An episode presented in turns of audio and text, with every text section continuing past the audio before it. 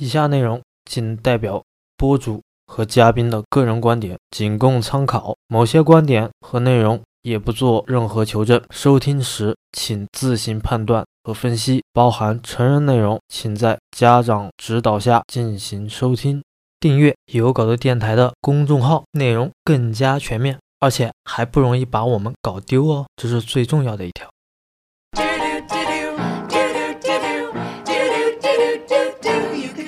Person crazy. You can drive a person mad.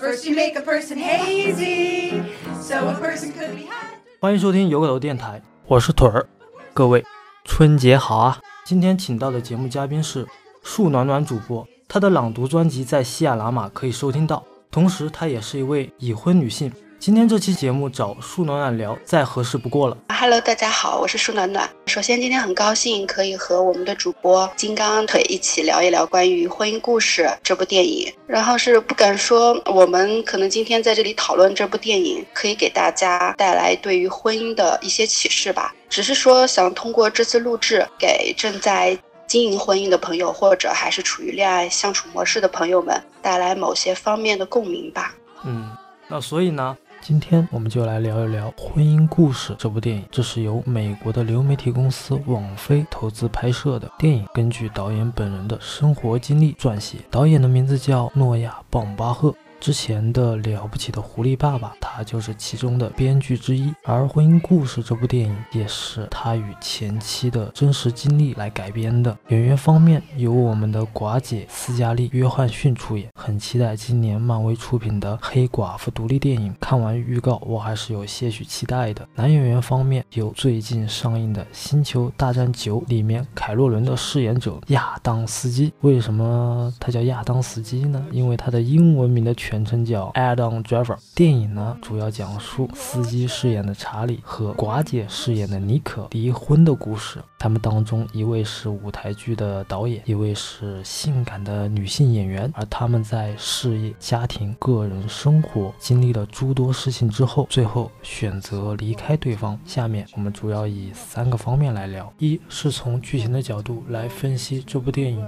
是如何看待男女差异的；二是聊一聊。两性关系中存在的一些问题。那第三个呢，就是我们探讨一下现代婚姻到底意味着什么呢？主要就是找暖暖一起来聊这期节目的一个原因，就是我们俩同时看完了这部电影，然后呢，接着呢就开始我们今天要谈的这个话题了啊。第一个就是呃，暖暖以这个剧情的角度来看，您对这部电影。最喜欢或者最不喜欢的片段有哪些呢？首先，我这边我看完这整部电影之后，我先说一下我内心最大的感受，就是这部片子它对于那个婚姻生活的展现真的是很写实。不管是东方还是西方，原来大家的婚姻生活都很类似。它的类似是在于，当女主角斯嘉丽出现在电影开头的时候，我满脑子都是她以前的各种性感尤物的造型，而瞬间这些画面就消失了，因为我看到的是。她褪去了那个寡姐造型中的那种光鲜亮丽，她梳着非常利落的短发，穿着干练的衬衫，以及她在家中颇为邋遢的样子。我觉得这可能就是婚姻生活中，不管是身处职场还是全职主妇的女性大多数的心态。这一点是我在看电影的时候给我带来的一个共鸣吧。嗯，那如果说以剧情的角度来看，这部电影中。我最喜欢的片段应该是电影接近尾声的时候，男主角查理他在酒吧演唱的那一幕。嗯 啊，因为这里面的歌词真的太打动我了。他唱到：呃，有人抱你太紧，有人伤你太深，有人太了解你，有人让你突然停下来，让你痛不欲生，有人用爱将我包裹，但孤独就是孤独，就是。看到他在这里唱，然后他整个镜头里那个电影画面的镜头里的查理就这样渐渐消失在黑暗的灯光里面，就是很伤感。然后看到这儿的时候，我就很希望这部电影就此就结束。呃，我就想说，整体的感觉，当时看完电影那一幕，就是看到这一幕的时候，我就很想说，导演表达出来的，给我们带来的就是男女主角的婚姻，最终还是走向了一个悲剧嘛。然后我就想说，就想让这段婚姻带来的遗憾与感动，就在此处打住。也就像是妮可她在电影开头中不愿意念出的信里的写到的那样。他对查理写道：“我会永远爱你，尽管这已经没有意义了。”就好像很想要他很遗憾，就是让他遗憾的美就这样就结束好了。呃，然后我最不喜欢的片段应该是那段长达十分钟的吵架场面，因为我在看的时候我就在想，编剧应该是。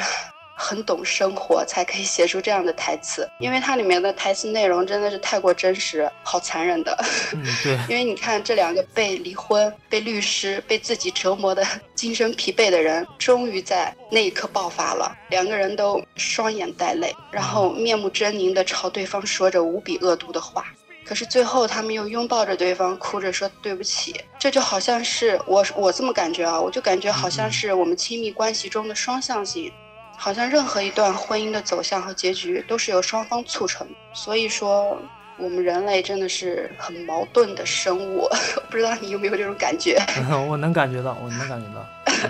因为因为很多婚姻的破裂都是源于矛盾，然后我们本身人类也是个很矛盾的生物，所以有些人就会面对这些矛盾的时候就会感到很无力，然后很多人就开始想了。那这是不是真的该结束了？那结束的终点就是干嘛呀？就是那婚姻就结束了，就是离婚啊！也就它牵扯出来，我觉得就是电影后面的一连串的它这个剧情嘛。刚刚讲过你喜欢和不喜欢的，我有些地方还跟你 相反。你不喜欢的那个嗯那个地方，我可能是恰恰最喜欢的。我先来说说我喜欢的地方吧。我最喜欢的地方是开场的时候，最开始进入到影片。如果没有看过这部电影的人，开始会觉得哇，这就是一个浪漫的家庭幸福生活的一个开始。对对。然后等到这个电影转场结束之后，查理跟妮可在咨询室里面在调解，在谈论离婚的事情。突然一个返场，让你恰恰现实告诉你，心很美好，然后现实很残酷。对，没错没错。还有一段就是我刚刚要说的，就是你不喜欢的那个吵架的片段。我恰恰是认为，对，这是真正的是人物内心，就是已经爆发出那种，就是我对你积压的一些怨念啊，或者说一些想法，甚至是矛盾。我平时在可能在家庭生活中，我为了表现出我是一个负责任的男人，或者说我是一个负责任的女性，我不应该在孩子面前，或者说不应该在家庭中搞破坏，或者说搞那种不良的氛围。所以最后那段就两个人单独相处的那一段，那是恰恰就是男女之间在。长期的生活中磨合当中一次真正的爆发，因为很多人都讲到，就现实婚姻当中，大家都会讲什么七年之痒，六年之痛，然后都会讲说啊，到了七年可能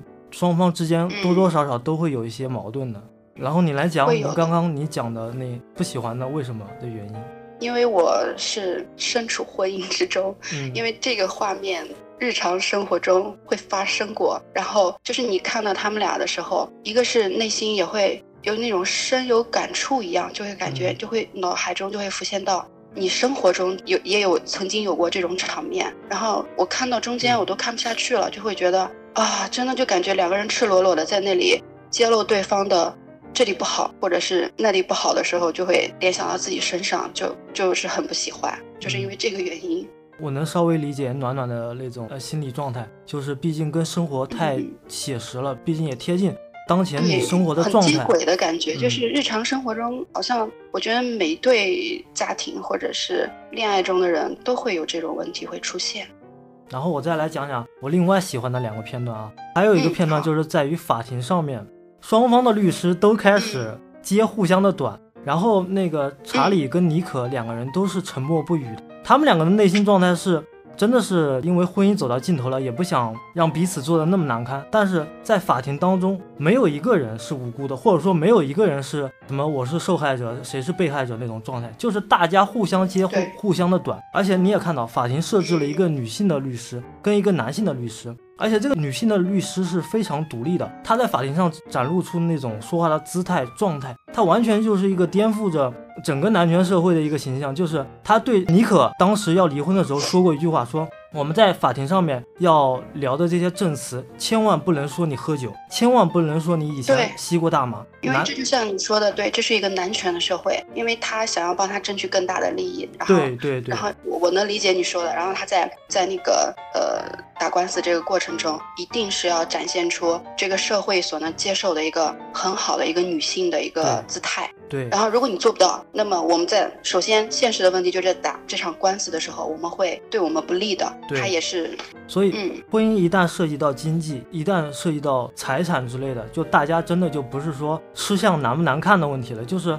是撕破脸了。最后一段，最后一段就是我真的特别喜欢，就是儿子开始读，就是妮可写给查理的那封信，嗯，开始没有后是吗？对，开始在那个咨询室里面没有读出来的那封信的时候，那段其实嗯我也有点感动，我真的有点感动。虽然我自己没有结婚，嗯，但是我感动的原因是，这真正的代表一个人爱过一个对方，他不管是曾经的好的一面，甚至是不好的一面，他在那段爱的那段旅程当中，他都能感受到他那种就是真正两个人在一起那种开心、那种快乐、那种幸福感。但是随着嗯时间，随着这段婚姻的告一段落，那大家只能把彼此的美好留在对方的心中了，只能是这样了。遗憾，对吗？嗯你会有没有感觉有？对，就是看到他们这样最后的结局，就会有点遗憾，因为好像是因为电影开头就是感觉他们俩一对，他们那个整个家庭就是很完美的一个家庭，但是最终还是一个非常完美的 family。然后 我最不喜欢的，我说一说啊，我说一说，我觉得这是导演是不是有意刻画这个男性，表现出那么好男人的形象？因为电影里面也交代了，这个男的是出轨在先。其次是他嗯不断的打压妮可在表演当中，在于想法当中，在于事业当中的一些状态。比如说妮可就问问她的老公说：“哎，你看我这次的表演怎么样？”她老公会举出一二三批评的意见。而且在她出轨之后，这个男性，然后后面的这几个片段，我完全没有看到一个男性对于这种做错事的一种，哪怕是一点点愧疚感都没有展现出来，或者说哪怕一点羞愧的感觉都没有展现出来。哪怕我们把这件嗯出轨的事情放在国内来说，即便这个男的说再有钱或者怎么样，他做了他对不起他老婆的事情，他哪怕是在家里面最有权说话，站在道义上面来讲的话，这个男的对女性的这种不管是无论是状态啊，还是眼光啊、看法，他都会稍稍带一点点愧愧疚感的。但我在这部电影里面没有看到这个男主的愧疚感，要不就是这个导演把这个男的刻画成一个渣男的形象，要不我就认为这个导演就是有意在美化这个男性，所以我就是没有感觉出来愧疚感呈现出在什么地方，所以这也是我不喜欢的出来的原因了。虽然这个演员也是很厉害的，因为我我我是这么看，因为你说导演可能没有说把男性该有的这种你想要的那种，就是你刚才描述的那种心态，好像表现出来。就是就他出轨这件事情，我觉得说，我觉得首先男主角就已经是觉得他的出轨是源于妻子，因为妻子已经呃，我记得有句台词就是他们之间的夫妻生活已经长达有一年，整个在过程中他们也就是分居嘛，他认为他的出轨就是因为妻子造成的。所以我觉得他觉得是我错在先，而是因为你我才变成这样。但是我恰恰认为这个这个男的渣渣就渣在这方面，你知道吗？他从来不会 就是 找原因找自身，对他很，我觉得他很有有一点点自私，就是按因为妮可他最后不是第一开始一开始见律师的时候，跟律师不是有一段很长的独白嘛，他就在、嗯不能说他剖析自己吧，他就是在说种种，就是呃包括那个查理，好像他做事情可以面面俱到，把一切都做得很好。好像在别人眼中就是一个完美的男人，然后可是，在他们两性关系，然后这个家庭中，最主要的是妮可已经慢慢的失去自我了，因为他本身也是一有一个他的事业干嘛，他最开始的事业这方面也是有一个很好的起点的，对，可是他就是因为爱，然后他跟随着他去了，去了纽约，嗯，所以我我从这去了部电影里纽约。嗯，对，去了纽约，然后不能去那个他喜欢的洛杉矶，因为这个男的说对，老实话不能留，在他熟悉的那个环境里。嗯，因为这个查理啊，他首先是个导演，导演的话，从他这个职业角度来看，他就是一个控制欲极强的人，什么事情都是要怎么讲呢？就有点像处女座的那种性格，就是要掌控的感觉，因为只有掌控的感觉，对，而且而且他们俩的角色，呃，那个生活中职业角色就是一个是导演，一个是演员。对，你说是不是演员应该听导演的？那么导演不仅要管演员，整个工作项目，而且他是一个剧场，他要管所有的员工，所以导致，而且他的性格，这也是他性格使然。我觉得他应该是，他就是可以做这种面面俱到的事情，他可以做得很好。所以这个电影也呈现出来这种控制或者是被控制的那个双方面啊。这个聊下去的话，就就能联联想到我们去年国内发生的一些两性关系的一些问题。这个我们放到后面慢慢说啊。这个电影我们刚刚聊完了喜欢和不喜欢的片段，而且这个电影呢，我开始看的时候呢，我就想起我以前看过的一部电影啊，是那个达斯汀·霍夫曼跟那个梅姨一起演的一部电影，叫《克莱默夫妇》。这个电影其实也还不错，因为是一个蛮怀旧的一部电影，而且那部电影就是讲一个家庭主妇变成一个独立女性的一个故事。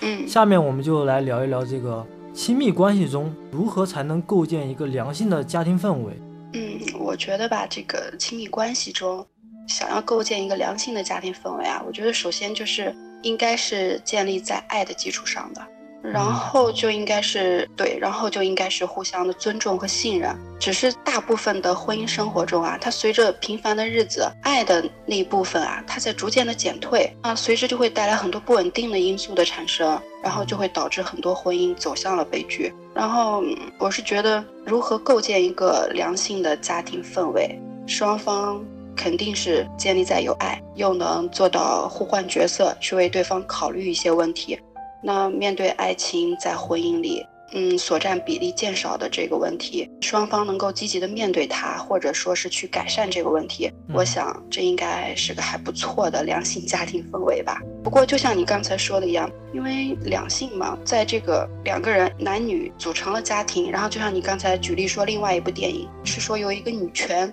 嗯。就是相当于跟我们今天说的这部电影是相反嘛？好像今天这部电影，也就是我们现在这个社会，都是以男权为主。然后你刚您刚才说的那部电影呢，就是说它就是女强男弱的一个家庭环境里。但那部电影是开始女的很弱的，就女的就是一个家庭主，天天被老公打压。然后实在被老公就是逼的是没有招了，逼的是吧？然后离家出走，然后老公就着急了，你孩子也不管了，这个家里面事也不问了，就叫我一个大男人，我天天还要上班，呃，因此，一个女的开始寻找自己的一个人生价值了。然后他也让这个男的体会体会，当一个家庭主妇带孩子、洗衣做饭，我觉得这个是一个很辛苦的一个过程。这个跟我觉得这个跟我们身边生活的这个我们的这种婚姻家庭生活都很像，因为我尤其像我们中国更是这样，就是。一个，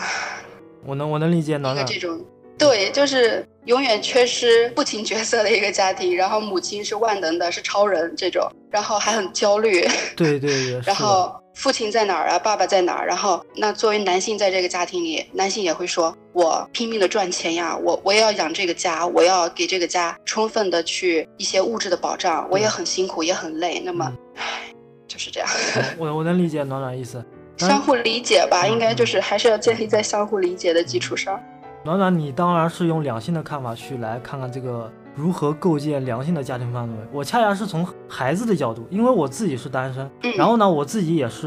别人的儿子，对吧？我父母的儿子，我从孩子的角度来去看这个亲密关系当中如何构建一个良性的家庭氛围。首先，一个最重要的就是在孩子的世界当中，认为爸爸妈妈两个人在一起。或者说，怎么样去关注孩子的成长？我觉得，首先这两性关系当中一定要达成一致。如果有一方对于孩子的教育看法达不成一致的话，这会带来很多矛盾。哦，像我小时候就经历过很多，就是父母之间的这种教育理念不合，导致我对很多事情会有一些矛盾的看法。包括原生家庭啊，还有就是我以前有一个同学是一个女孩子啊，家里面离婚。说老实话，离婚这件事情可能摆在现在是肯定是一个很稀松平常的一件事情。摆在我那个年代，就是八零后那个年代，那时候我们上小学，如果有一个女孩子家里面离婚，那大家看对方的那个眼神是特别异样的。所以我就是想说，原生家庭的重要性，重要也也在这方面，就是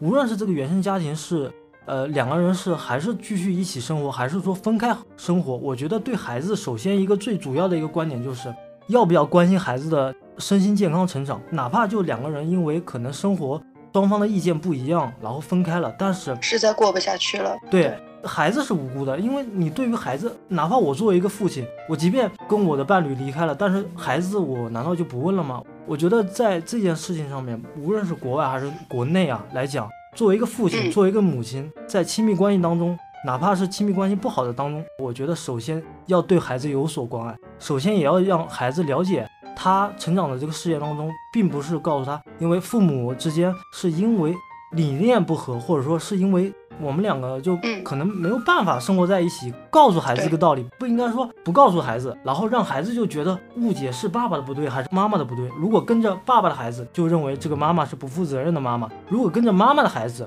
那这个爸爸就是一个不负责任的爸爸。那这样子的话，我会觉得这根本就不是一个良性的家庭氛围。呃如果在嗯站在西方的语境来讲的话，呃因为西方离婚率真的是挺高的，但是西方的孩子从来没有像我们就是在国内当中孩子这种就是现象当中会有这种叛逆，呃爸爸不好，妈妈不好，不会，因为每周孩子的妈妈会固定送给孩子的爸爸说，您这一点我倒是对你说的这一点我很赞同，对，就是您去照顾孩子一个月啊，什么之类的。就我觉得这个原生家庭对孩子的这个身心健康是特别重要的，所以这个电影里面也放出来一个片段，我也特别喜欢，就是观察员分别去两个家里面去看看谁比较适合这个抚养这个孩子的抚养权嘛。去爸爸的这个家里面的时候，就各种段子很搞笑，你知道吗？儿子就开始接爸爸的短，然后那个观察员就是很异样的看着这个爸爸，包括查理在最后也比较紧张，因为他也想争夺孩子的抚养权嘛，然后不小心把这个自己的胳膊给划伤了，然后他儿子问他还说：“爸爸你怎么了？”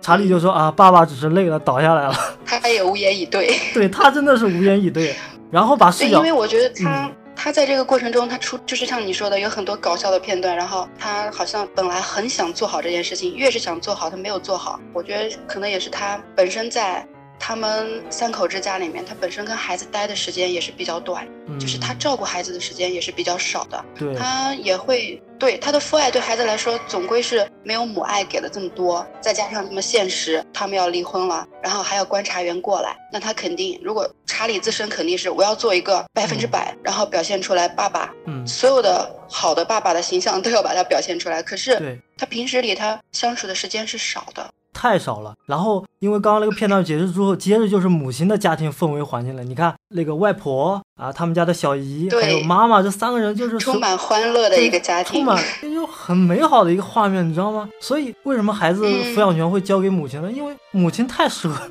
太适合了，你知道吗？关键是这个男的查理做的这方面，其实是真的是他忽略了家庭很多细节方面的一些事情。对，因为我觉得就嗯就像你说的，不管国外还是国内，就是好像这个父亲啊，在家庭中的角色，他所占的这个比例啊，或者是付出，就是不是说好像你去工作拼命的工作赚钱嗯也是为了家，但是你真的是陪伴真的很少，那么你陪伴少了，相应的就是物质也就多了嘛。对，也是很想，都是想要为这个家好嘛。就是说，确实是在婚姻里面，男人和女人真的都很不容易，对，相当不容易。所以男的其实压力也竞争力也很强的。很大很大。嗯嗯，尤其现在这种职场环境当中，还有职场霸凌啊，包括领导之间的斗争，这真的是男的说老实话不容易，女的也不容易，就是真的是女的是更不容易，对在职场更不容易中的女性。是更不容易啊、呃还要兼顾家庭啊。是的，你说到重点了。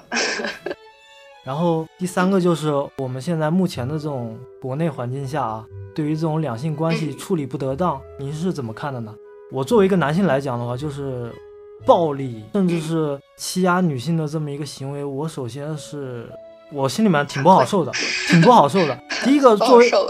对挺不好受的，第一个不不好受，第二个因为好像对吧？因为会觉得在这个都倡导男女平等的这个世界里，怎么还会有这种事情会发生？不尊重，您知道我看到这个事情的时候，我特别就是想想说，就是无论是男性还是在女性，就择偶这方面，就是真的得大家思路稍微清晰一点的感情观啊，包括是个人的这种价值观或者说三观，都要去有一个比较吧。我觉得还有一个其次就是，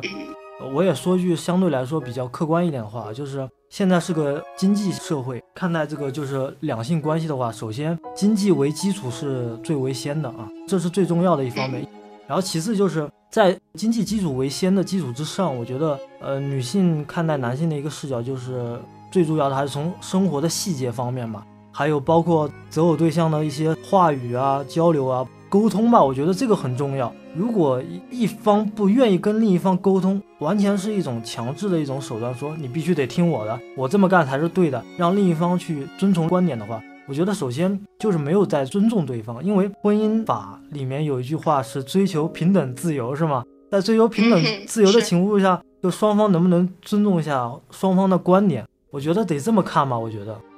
是前提是尊重，然后后面就是说，就像我刚才讲嘛，我觉得就是要退一步，然后换个角色，就互换角色的去为对方着想一下，就是很认真的，然后对吧？然后因为你毕竟是两个生活在一起的人，然后我觉得两性关系处理不当，其实就是两性关系的不平衡吧。因为这个问题，我觉得在大多数的夫妻的婚姻里面是都会遇到的问题。就是说，你看那个电影里面，妮可她面对自己律师说出的那段独白，她很清楚，就像我刚才就前面也有说过这些，就是她，她很清楚自己在这段感情中，她所付出的一切是胜于查理的，因为查理在追求自己的梦想上面是一步步的在递进，在递进的同时呢，妮可却慢慢的成为了一个可有可无的存在，就是感觉好像是活在。别人的世界里，对你明白我那种意思吗？我明白。就他女主角，她已经慢慢的就是迷失了，没自我了。那就是妮可，其实也是一种女性意识的崛起，就是她自己已经有意识说，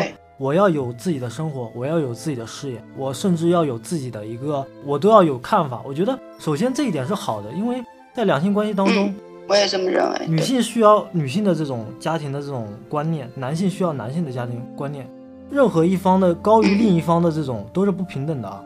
我觉得都需要呈现给孩子，因为这样子下一代的小孩才能有一个正确的价值观念，怎么去正确的看待男性，怎么去正确的看待女性，我觉得这个很重要啊。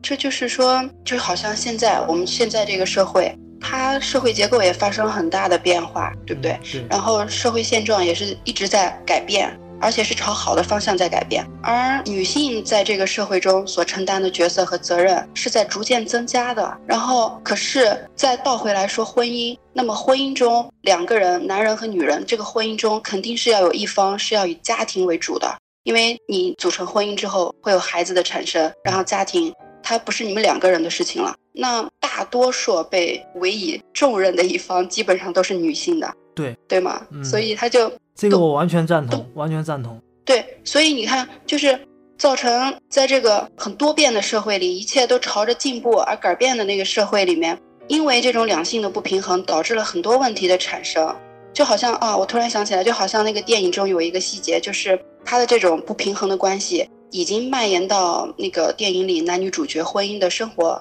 婚姻生活里的方方面面。就好像那个呃，就是其中有有有一个细节，就是妮可。她甚至连离婚文件都不敢直接递给对方，然后交代姐姐，然后她的姐姐也会很紧张。整个那一段过程，我觉得也是，然后尤其那个姐姐的表演也很也很搞笑。那一段她自己都不敢直接递给查理，可见，那你可见她在整个婚姻中，其实妮可是有多压抑啊，所以他才会有说妮可在电影里面，他下定决心要提出了离婚诉讼。那么后面就紧接着揭开他那个影片后面的离婚大战。最终，最终就导致了男女主角的婚姻走向了悲剧。所以说，我觉得这个两性关系不平衡，多方面造成的。然后本身双方两人责任也很，就是双方两个人在婚姻关系之中，就像你刚才说的，我们都现在追求男女平等，做什么事情，或者是我如果对方有不同的观点，我们可以摊开了说，或者是说你如果能做到相互为对方考虑，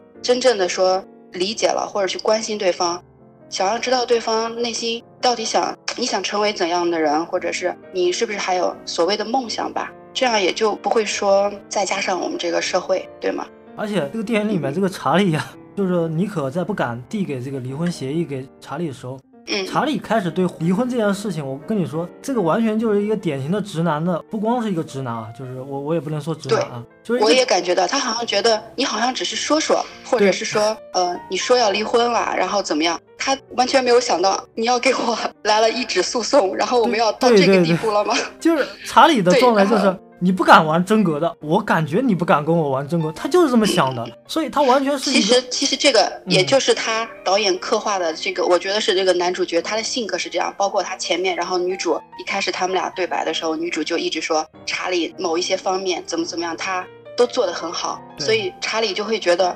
我很好啊，你应该就是不开心或者怎么样，应该不会动真格的，谁知道。压抑很久的那个妮可是真的要对，而是真的要爆发，真的是一个女性意识的崛起。我觉得早晚的呀，这件事情是早晚的。我觉得如果就像她这种情况，是早晚要爆发的。而且尤其是在这种西方的这种民主社会国家的这种对呃语境下，女性这种事情是稀松平常的。你男性压迫我，我为什么不能反抗？我为什么不能有自己的诉求？对。女性或者是男性，我们是在婚姻中、两性关系中，我们实现个人价值这件事情。嗯，我觉得还有一点就是在两性关系这种这种关系当中处理不得当，还有一件事情，我觉得我不知道这样说对不对啊？就是我觉得互相不要给对方添麻烦，这也是一件就是互相尊重对方的一件事情，就是互相不要给对方添麻烦。对自己能解决的，当然自己解决最好了。对对对，就包括男的，你说带孩子这件事情你不能带吗？其实也能带，哪怕你说你周末周末不能带吗？他不常带呀，他他带的少啊，他会出错。我有很多同学结婚了嘛，我就经常问我说你老婆生孩子，你平时在家干嘛？哎呀，王者荣耀啊！我说您老婆带孩子，您周末在家玩王者荣耀。我说我说您这个是什么意思啊？他说我平时上班那么忙，好不容易有个周末，我不玩干嘛？因为这可能是大部分的。所以啊，这就是中国，尤其在中国我们这个社会里面最典型的一个三口之家，或者就是一个一个婚姻家庭的一个模式。不是父亲不能做，是他根本不想做。对他就是不光是不想做，他从这个根本意识里面，他还没有，他还没有，他还觉得这件事不该是我做，是吗？对对对，他就是觉得带孩子是女人干的事情。这就是我们东方人，我们东方传统观念里面的呀，女人要相夫教子啊。这我完全不认同这种说法啊，我觉得。孩子，你很，你这一点做得很好。因为我自己没结婚，但是我对于这种婚姻啊，包括两性关系的看法，我觉得首先是建立在互相尊重的前提下，第二个是能替对方去解决一点小小的问题，或者说互相帮帮助对方解决问题，我觉得这也是很好的。第二个是互相不给互相添麻烦，还有等孩子长大之后，不要给孩子添麻烦，也是很重要的。就是自己都有养老，这点我我很赞同。自己都有养老，自己也有自己的这个婚姻幸福生活追求。那哪怕就是说你跟这个女性，哪怕就是说七年之后真的是过不下去，或者说碰到某些方面的观念意志不合，哎，分开了，那也是一个互相就是好聚好散的一个过程，并不是像现在很多就是我有很多同学啊，我可能这是八零后的一些诟病吧，就是结了婚之后就觉得传宗接代的任务已经完成了，就觉得自己可以告一段落了啊，下面就是自己。吃吃喝喝，然后就也有老婆，有辆车，有有个房子就可以那个了。房子嘛可以，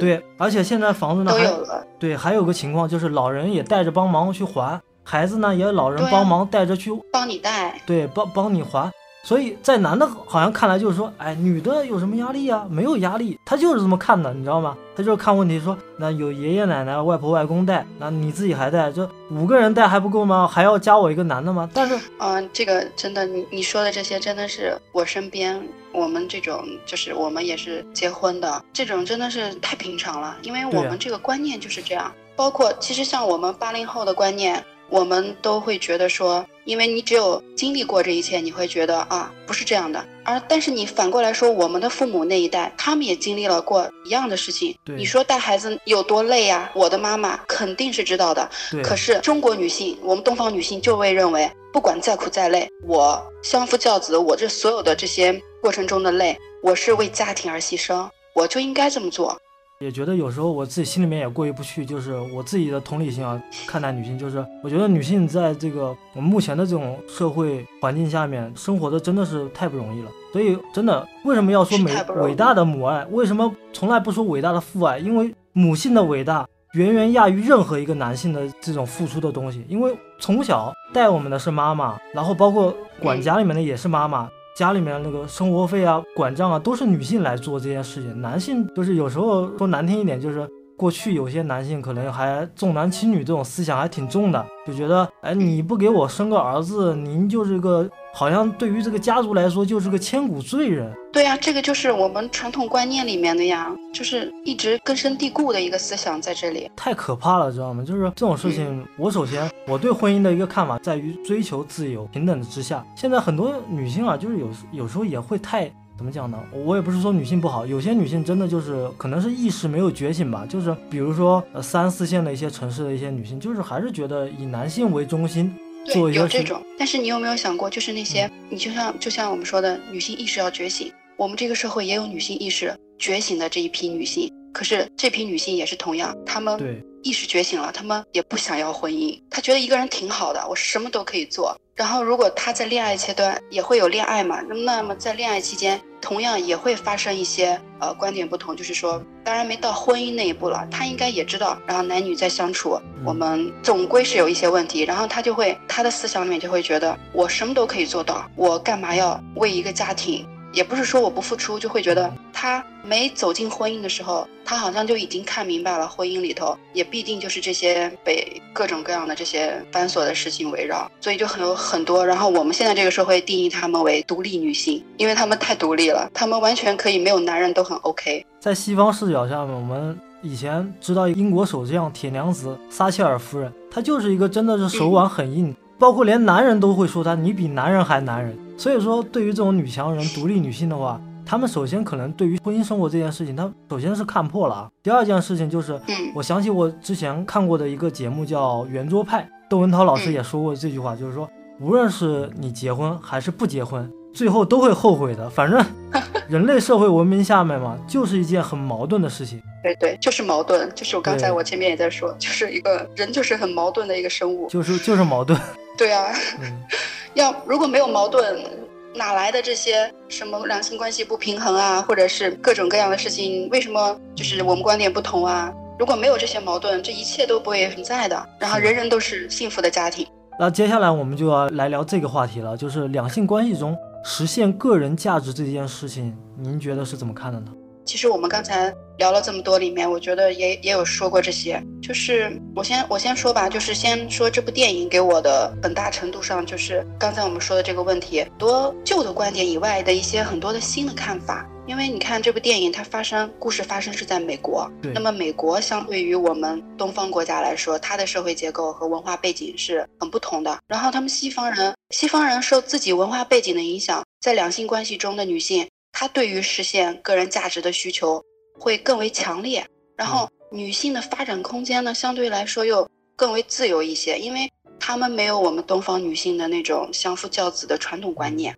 还有自我牺牲，而且自我牺牲还是被认为是理所当然的这件事情，而且被刻画成一种美德啊，这是美德。对，这就是传统女性，我们就是要这样。然后我就想到了，就是最近还有一部那个很上映的一个那个韩国影片嘛，就是八二年生的金智英，她那里边就是这部电影，就是因为韩国嘛，也跟我们一样，也属于一个东亚文化传统观念里面。东亚文化对东亚，就是我们这边，就是我们就是东方这边传统女性，她们都是以牺牲，而且他们认为的牺牲就是以家庭和爱的名义而发生的。所以我觉得，就是不管东方还是西方的女性，她意识觉醒肯定是件好事。那么你想要努力实现自我价值，都是一种积极面对生活的方式，对吧？对，对吧？然后就是在这个过程中，我就觉得，不管男孩子还是女孩子，我们都应该说突破，呃，就是突破那种应该怎样、不应该怎样的这种限制。应该是所谓的这种现今环境下的道德枷锁，就是。这种道德，它还它还不是它还不是法律，它只是一种道德框架。就是说，对我们整天都在宣扬这种什么儒家文化，其实儒家文化可能我们现在的现在人对它的解读肯定有一部分的误差的，因为古人离我们的时代太远了，你知道吗？第一个是太远，嗯，第二个我们要理解古人的那些那种，我觉得应该是传统美德，只能说是传统美德，跟现代我们这个社会真的是。真的是完全脱轨了，就是真的是完全脱轨，因为相差太多。现在的科技时代以及这种数字经济的发展之后，包括五 G 的这些投放之后，整个这个就是整个社会的结构发生了变化。包括我们以前，以前我们对于这种上班族的职业，我们可能还是挺遐想的。现在都会出来很多新兴的一些产业，本身这个社会结构发生了变化。如果说你还以以前的这种。道德评判或者说道德标准去看待现现在的一些事物的话，本身就是一个缺陷。所以说，对社会进步、科技发展，你的这个思想观念也会想法想法，嗯，要发生转变的。如果不发生转变的话，会导致我自己是一个科幻迷啊，就是会导致另外一个特别可怕的一件事情发生，就是我经常自己在节目里面讲的，就是一个赛博朋克式的一个社会环境。就是一个以一种集权式的一个社会，由这种寡头垄断企业以及一些集权政府来管控人们，在这种高科技低生活的一种环境下生存，那这个才是未来人类最可怕的一个生存环境啊！不光是男女性的问题了，这是一个整个社会性、世界性的一个话题了。实现个人自我价值这件事情，就是说摆在这个电影的角度啊，西方的语境来讲的话。这个电影里面，男性是完全自私的，因为他的自私是在不自知的一种情况下面，就是说我只要实现我个人价值就行了，至于你，你可你的价值重不重要，对他来说是不重要的。所以说，这个电影里面展现出男性完全自私的一面。我觉得女性要不要实现个人自我价值呢？我觉得也有必要，因为在我们中国也有因为在这个，我觉得在这个社会里面真的是太有必要了，尤其是我们现在生活的这个社会里。对对对，而且呃，我相信暖暖，如果你以前前几年一五年、一六年看一些新闻啊，就是很多这种原配嗯打小三的这件事情，很多吧，新闻上面，啊，对吧？就是是是是，就现在也很多啊。啊、对，现在也很多，你现在知道现在对吧？现在也互联。网这么的广泛，然后随手一拍或者干嘛，你就立马上头条那种，原配。就是原配打小三，就是我能联想到关于这种两性关系当中为什么要实现个人价值，就是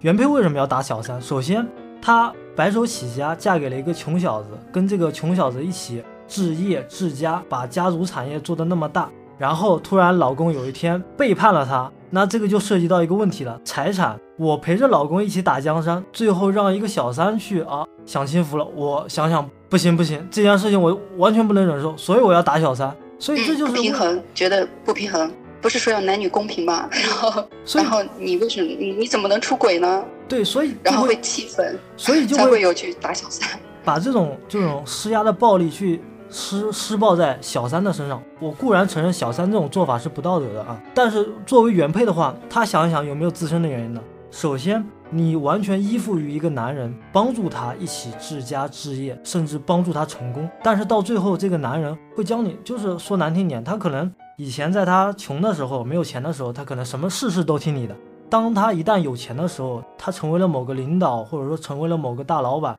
他会瞬间会觉得，哎，我以前没有过过的生活，我来试一遍，看看是什么样的。所以女性的地位就直线下滑。所以这也是为什么会导致为什么原配打小三这件事情会在国内屡见不鲜的一个原因，就是女性到底要不要实现个人的这种自我价值？我觉得无论是已婚的还是未婚的这些女孩子们，我觉得应该实现个人的价值，因为这很重要。对啊，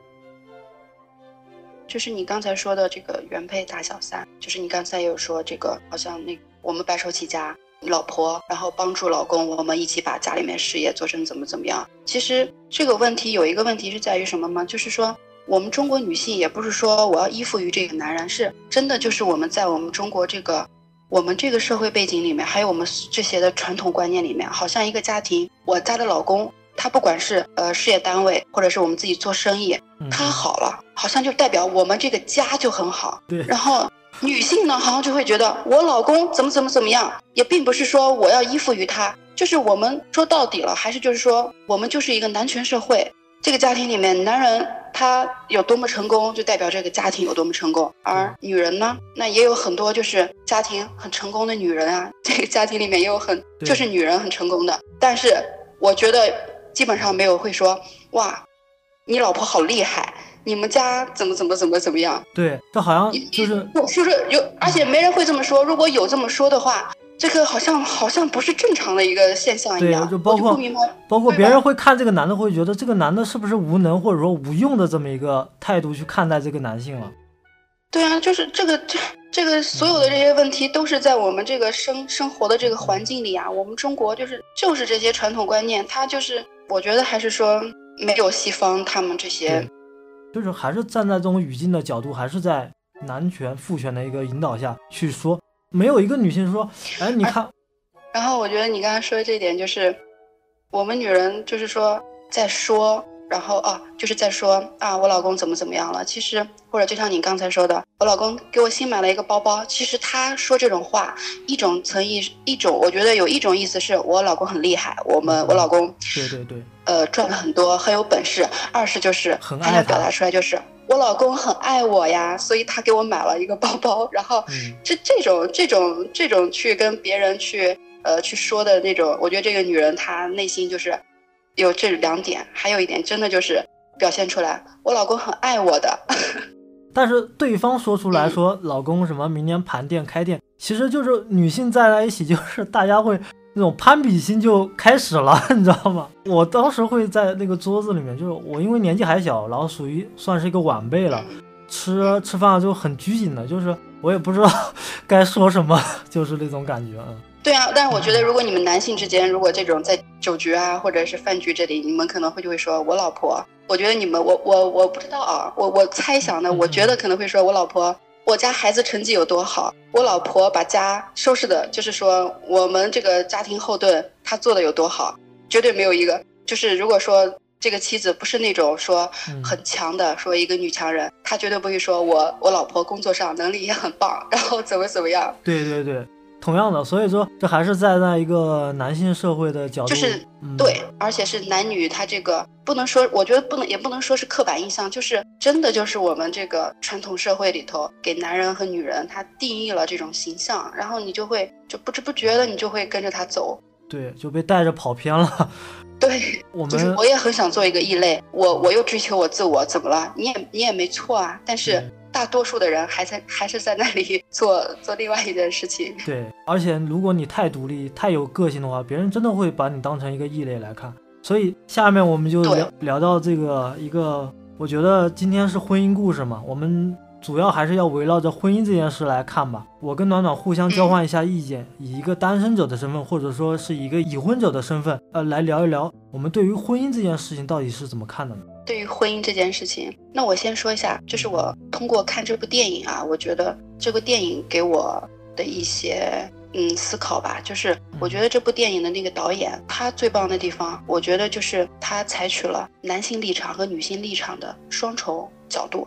就是他并不像那刚才我们前面说的那个韩国影片，一九八二年生的金智英，好像很侧重于女性这一块儿。然后我觉得他这里面，然后他这里面也没有一味的谴责说男女在婚姻关系中的不平等、不对等。他呢也认同女性，也同情男人。他整个这个电影说表现出来是他理解这这次离婚的原因，但是也很惋惜这段婚姻的美好。就是我觉得这种他双重视角吧，就是是另外一种对婚姻的客观的审视吧。那如果说以我自身就是身处婚姻中的那个女性视角来看待婚姻这件事情的话呢，我觉得那真的就是婚姻不易，且行且珍惜啊。只有你经历过了之后，你才会知道这个婚姻，因为我觉得婚姻可能就是爱和恨缠绕。一直缠绕在一起的一件事情，就是有时候你甚至都很难分辨出两者的关系了。有时候这到底是爱还是恨啊？有时候你自己都会在，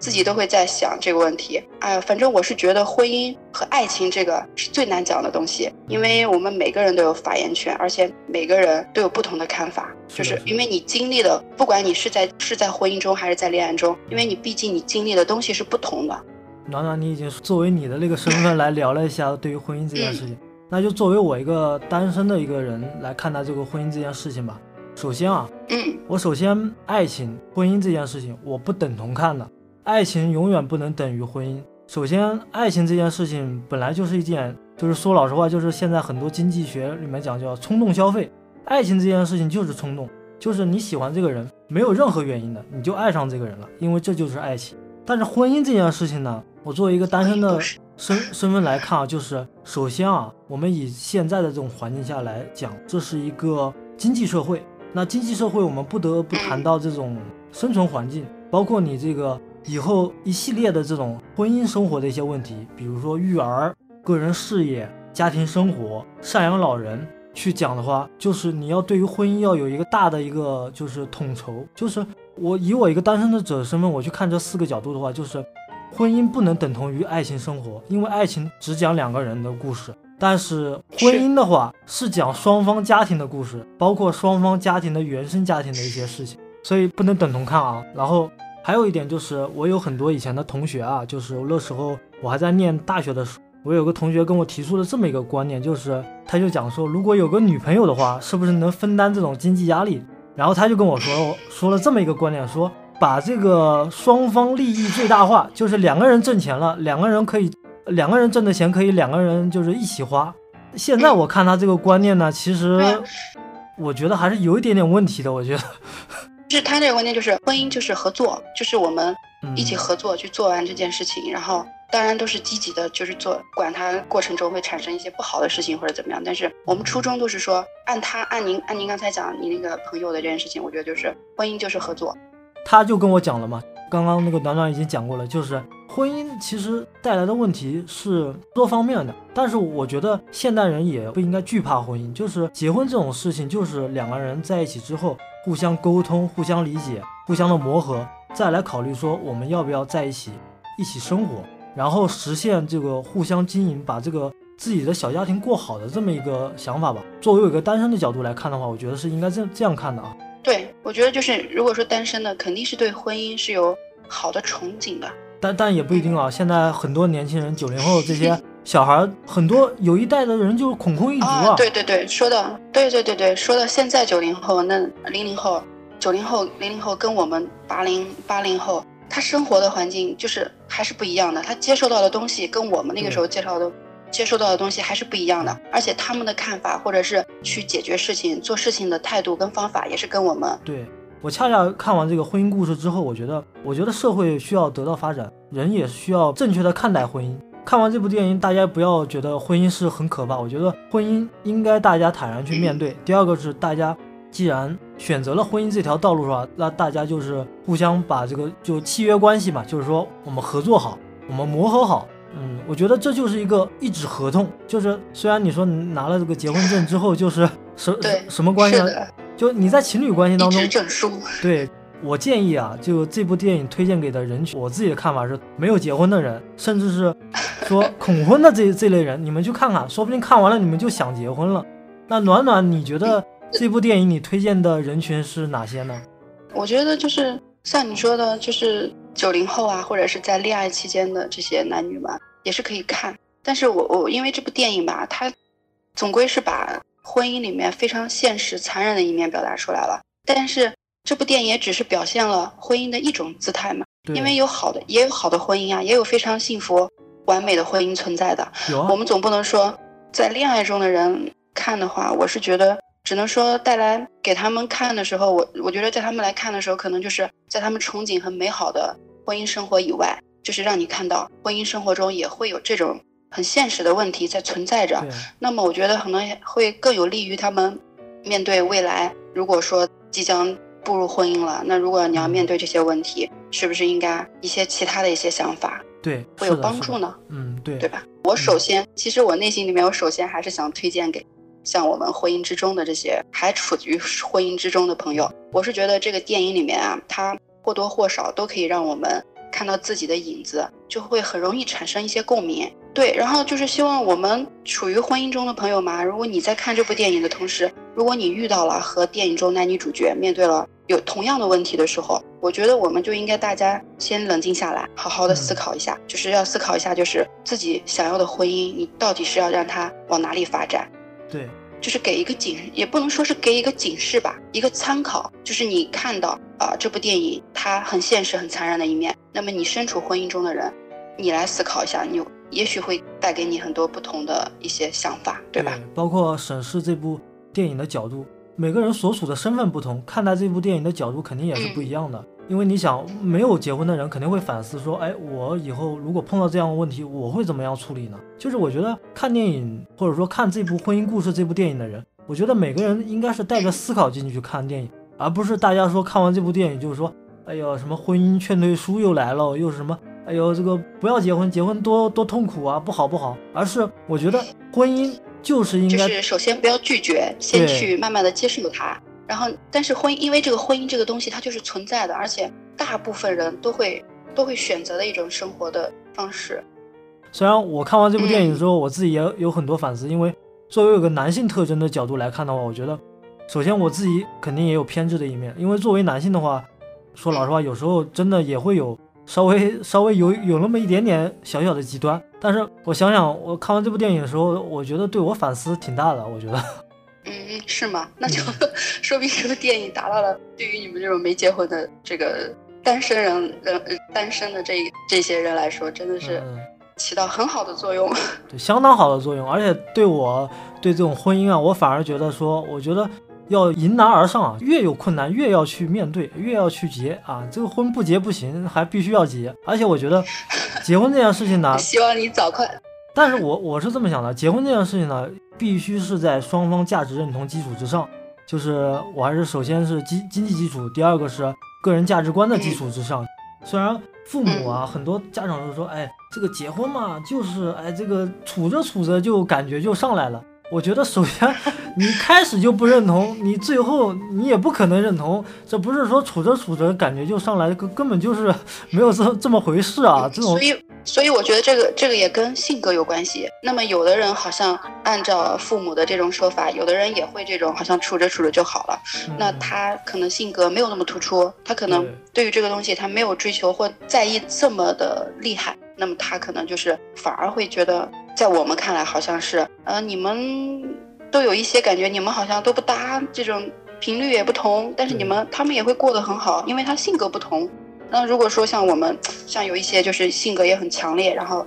很追求自我，然后，那如果说你们俩性格不同，呃，你们俩观点不同或者怎么样，在这个过程中，那肯定就会一直争。但是争，但是在婚姻里面，真的，因为我也是。啊，进入婚姻之后才知道，就是你再去争、再去吵、去争个对错，真的是没有对错的。对对，其实意义都不大的。其实婚姻就是互相的妥协、互相的退让、互相的妥协跟退让，然后就会有前面就说，呃，有矛盾嘛，就是婚姻中肯定会有矛盾产生。那么有些人就会真的是太多矛盾或者是争吵太多，这样就是没有力气了，然后就会想，那是不是该结束了？有的人就是。就是麻木，已经麻木到最后，就是觉得啊解脱，就跟就跟这个电影里面女主角一样，就是她也真的是到最后，就是我麻木了，我我我真的我要解脱出来，然后做自己，做自己想要成为的样子的一个。因为这个妮可啊，就是斯嘉丽·约翰逊演的这个角色，她完全是被她老公，就是完全就是，这说句难听一点，就是在驯化的一个过程当中，就是他们俩从来就不能这个吵架。就包括这个女性一直是在压抑的，所以我也提倡一件事啊，在在婚姻当中啊，就是女性该发生就发生，该跟男生吵架就跟男生吵架，真的不要顾及什么面子什么之类的，就该吵真的得吵，你不然压在心里面太久。因为你可能对，因为当时如果吵，如果吵明白了，这件事情也就过去了。如果你不吵，就是也不说，那么就会一直压抑，压抑到最后就变回就会变成一个雷，就像他们一样，也就是。结束了。对，妮可就是一压力，妮可心里面就是一颗定时炸弹。这颗定时炸弹是只是没到时间，到了时间就真的就是得引爆了。所以说平时就是对，把一些小，而且他引爆的时间，他引爆的时间跟查理没有任何关系，是他自己。他到他的承受极限的时候，我真的是忍受不了了，我压抑的我要去改变了，他才去，他真的会。所以说今天我们节目。呃，就是已经聊到这么多了，反正就是推荐给大家看嘛，就是希望大家正确的去看待这部电影，也希望大家对于看的时候，对，真的是可以，呃，想一想，对，去思考一下。我觉得婚姻不易，思考思考，嗯，婚姻不易，就像暖暖说的，且行且珍惜吧。我觉得这个这一点还是蛮重要的。今天今天特别特别欢迎暖暖啊，做客有稿的电台，跟我一起聊了这期节目。然后啊，我也很高兴，我也很高兴，就是我的。